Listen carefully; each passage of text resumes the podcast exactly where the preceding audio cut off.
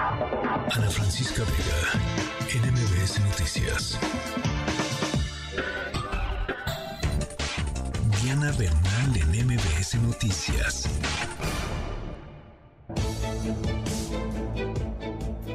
Diana Bernal, hoy toca platicar sobre las afores.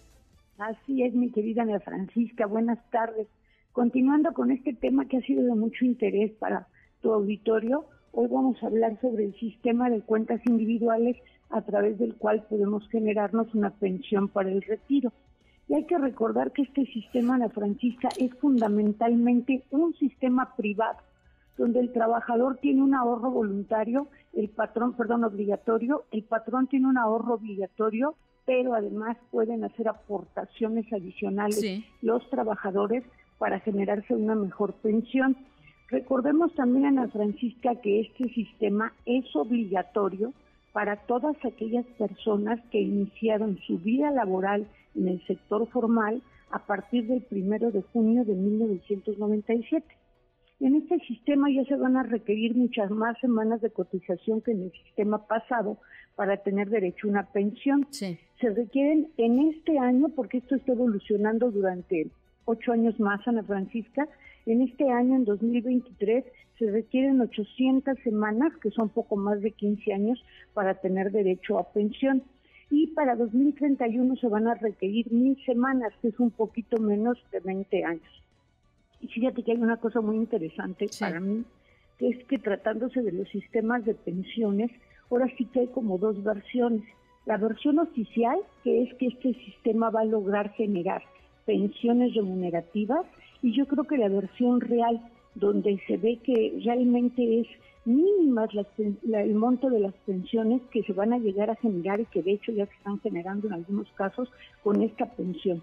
Tan es así, Ana Francisca, que esto lo revela el paquete económico que presentó el presidente de la República, pues ahí está solicitando 500 eh, mil millones de pesos en números redondos para la famosa pensión al bienestar para adultos de más de 65 años. Y esto en parte lo están haciendo porque las pensiones que se generan con las cuentas individuales son muy bajas. Entonces están teniendo que crear un sistema alternativo Paralelo. que sí se, refuerza la pensión, pero lo grave es que este sistema, pues con recursos fiscales de los contribuyentes, y entonces puede llegar a crear otra vez, como ya lo hizo el anterior sistema de antes de 1997, pues un boquete en las finanzas públicas.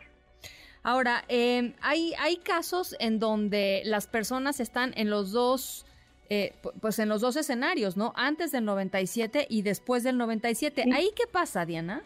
Eso es muy interesante porque como hemos comentado, todas las personas que entraron a un empleo formal antes del primero de julio de 1997, cuando lleguen a la edad del retiro o cuando cumplan con los requisitos para pensionarse, pueden libremente elegir entre el sistema anterior, que en muchos casos les va a generar una mayor pensión, o bien pueden generar el nuevo sistema. En el nuevo sistema es como si tú tienes tu ahorro ese ahorro lo maneja la famosa administradora de cuentas individuales para el retiro, mejor conocida como Afore, y te da un cierto rendimiento que ahorita pues han subido porque además de que es un fondo común, como tú sabes, la tasa de interés en México pues está bastante alta.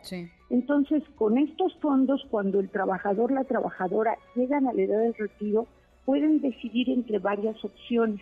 La más interesante es que puedan retirar todo el dinero que exceda el monto que se requiere para generar la pensión mínima. Un ejemplo, si una persona logró ahorrar 3 millones de pesos, que la verdad son casos excepcionales donde se logran estos ahorros, pero suponiendo que lo lograra, puede dejar como alrededor de un millón setecientos mil pesos en su cuenta para comprar un seguro de renta vitalicia que le genere una pensión de por vida que sería la mínima, y el demás dinero lo puedes retirar en una sola exhibición, con la ventaja de que nada de esto causa impuestos. porque ya son recursos que el trabajador generó. Sí, claro. O bien pueden tener un retiro programado. En ese retiro programado lo que hacen es pedirle a la FORE que les vaya dando su dinero, por ejemplo, durante los siguientes 20 años. Ahí el problema es si la persona tarda más años en morir, pues se puede quedar sin pensión. Entonces, resumiendo, los que tienen cuenta individual